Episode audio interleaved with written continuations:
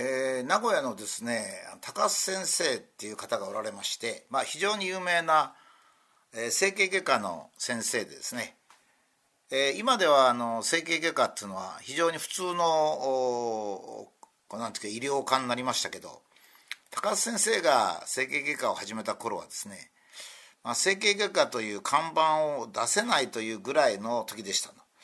えー、大変に先見の明があるということですね。まああの整形というもの自身が偏見があった時代ですね、えー、しかし人間はですね、えー、非常にこう外見が悪くてそのために人生の多くを損失するっていう方もおられますんでね、まあ、そういう点では確かに医療行為だと私は思いますし、えー、その方が整形をして幸福な人生を送るんだったら大変に結構だとまあいうふうに思います。私とほとんど年は同じなんですね。で愛知県に大村知事っていうのがおられまして、えー、なかなか中庸でですね、えー、活動も活発でなかなかいい知事なんですがやっぱりちょっと3期目になってですね、まあ、少し気が緩んだのかそれとももともとの思想っていうのは違うと思うんですけど急激にまあ言ってみれば左というかですねまあそういう感じもないっていうか何か社会活動家っていうんですかね、えー、人に騙されたっていうのか、まあ、うっかりしたっていうのか分かりませんが愛知トリエンナーレっていう非常に重要な芸術祭でですねそれを政治的に利用されてしまいましたね。まあ、芸術祭ですから芸術作品を展示するわけですよ 当たり前ですけど。えーと、それはですね芸術作品っては芸術的に価値のあるものを展示するんですこれは当たり前ですね例えば書道展なんてもっと分かりやすいんですが、えー、ものすごく下手な書をですね、えー、書道展で展示するっていうのはやっぱりまずいんですよね。まあ、それよりか芸術展っていうとちょっと幅が広いんで分かりにくいんですけどえー、去年の愛知トリエンナーレっていう芸術祭にですね、えー、出品された天皇陛下昭和天皇を焼いて肖像を焼いてそれを足で踏みつけるとかですね。それから慰安婦像。この慰安婦像ってのはいろんな意味がありますからあるいは慰安婦像の芸術作品というのはありえるかもしれません、まあ、もちろん慰安婦像自身が嘘ですか。嘘の嘘というものをテーマにした慰安婦像というのはありえると思うんですね。しかし展示された慰安婦像は単に政治的宣伝のために作られた慰安婦像でまあ私は芸術性って全くないと思いますね。それからもっとひどいのが特攻隊とかそれからまあ日本のために亡くなった方々を揶揄する何か鎌倉風のちり紙細工みたいなのがありましてね私はあの芸術の人がもっとはっきり言ってくれりゃいいと思うんですが私もまあ多摩美術大学である程度教鞭20年も取ったもんですから、えー、まあほとんど私はいい美術作品なんかないんですけどそれでもやっぱり美術についてはある程度わかるんですがもう話にならないっていう感じなんですよ。それを展示したしかし展示したこと自体は変なんですけどもやっぱ僕はその後ですね、えー、やっぱり愛知はですね芸術大切なんですよ。えー、美術館なんかの入学入院あの入園数っていうんですかね、えー、入館数っていうのは少ないんですよ。まあヨーロッパの10分の1っちゅうぐらいなんですね。だから我々まあ愛知の人たちはですね何とかしてその芸術というレベルを上げたいと思ってたわけですからもうがっくりきちゃったと。もう一つはやっぱり大村知事の意思ですよね。やっぱり長い演説をすべきだったんですよ。なぜそういう展示をしたのかっていうことですね。それからもう一つはこの表現の不自由展という名前が付いてたんですけども私はですね戦後の日本で天皇制を批判したり日韓関係を批判したりですねそれか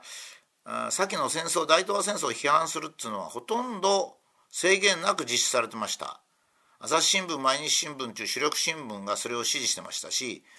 まあ特に愛知県では中日新聞というのは常にそういうスタンスですからね。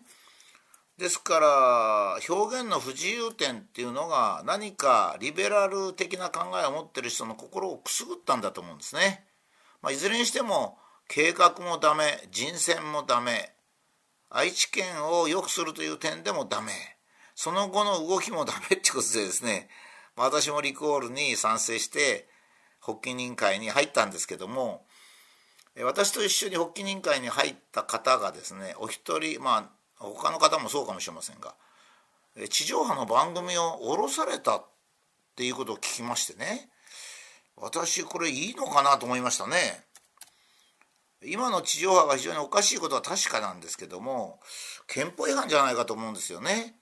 それはま憲法に書かれてるように皆さんよく知ってるように全て国民は法の下に平等であって人種信条性別社会的身分または門地により政治的経済的または社会的関係において差別されないと、まあ、憲法14条ですねつまりその人がどういう政治的信条を持ってるかということによってはですね、まあ、経済的にも社会的にもこの不利を受けないっていうことは憲法に明記されているわけですよ。しかも、まあ、もう一つの視点としてはですね、えー、その憲法に明記されたそのものはですねその人権とまあ一般的に言うわけですがその人権はですね憲法にこれも同じくえ普段の国民の普段の努力によってそれをこの保ち続けなきゃいけないとも書かれてるわけです。これはまあ非常にアメリカ軍が参加した現在の憲法なんで、まあ、そういう書き方になってるんですが我々は日本人はですね自分で革命を起こしてまた苦労して人権を獲得したんじゃなくて、まあ、言ってみれば大東亜戦争に負けたためにえー、より優れた人権を持つ憲法を まあ得たという感じになってますので普段の努力によって人権を守るということについてはあまりはっきりした意思は持ってないんですね。それで、テレビがそのリコールを発議した一人の人を番組から下ろすと。下ろすとは何で下ろしたんですかね？って僕はいろいろテレビの人に聞いたんですよこの23日。そうしますとねいやテレビ局っていうのはそういうもんなんですよっていうのが一番多い答えなんですそれ答えになってないですよね。で政治的な活動したからっていうからいやいや選挙期間中にちょっと降りるとかね、えー、そういうのは必要だ必要かもしれないと、まあ、ある番組に出てたらそれが表になるから。しかしリコールなんていうのはですねあの常時できるんですよ。だから常にその日本人のこの何て言うんですかねあのその代表を選ぶという人たちができる行為なんですよ。政治的なに正当な行為もちろん正当な行為。合憲なんですね。ですからリコールを妨害するのは違憲なんですよ。僕に言わせりゃ。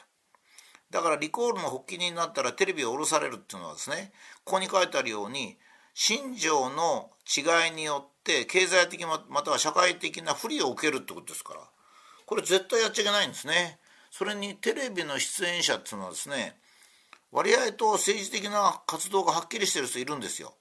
もうそのこの人はもう右翼の人だとか。この人はリベラルな人だとかそれからまあ宗教団体で政治と結合してる人もいますしねいいんですよ全然。だって宗教活動だって合法であり政治活動も合法なんだからそういう人がですね、えー、活動テレビで活動するとまあ正しいわけですよ何も逃げ隠れする必要ないわけですよ。それでまあ時には、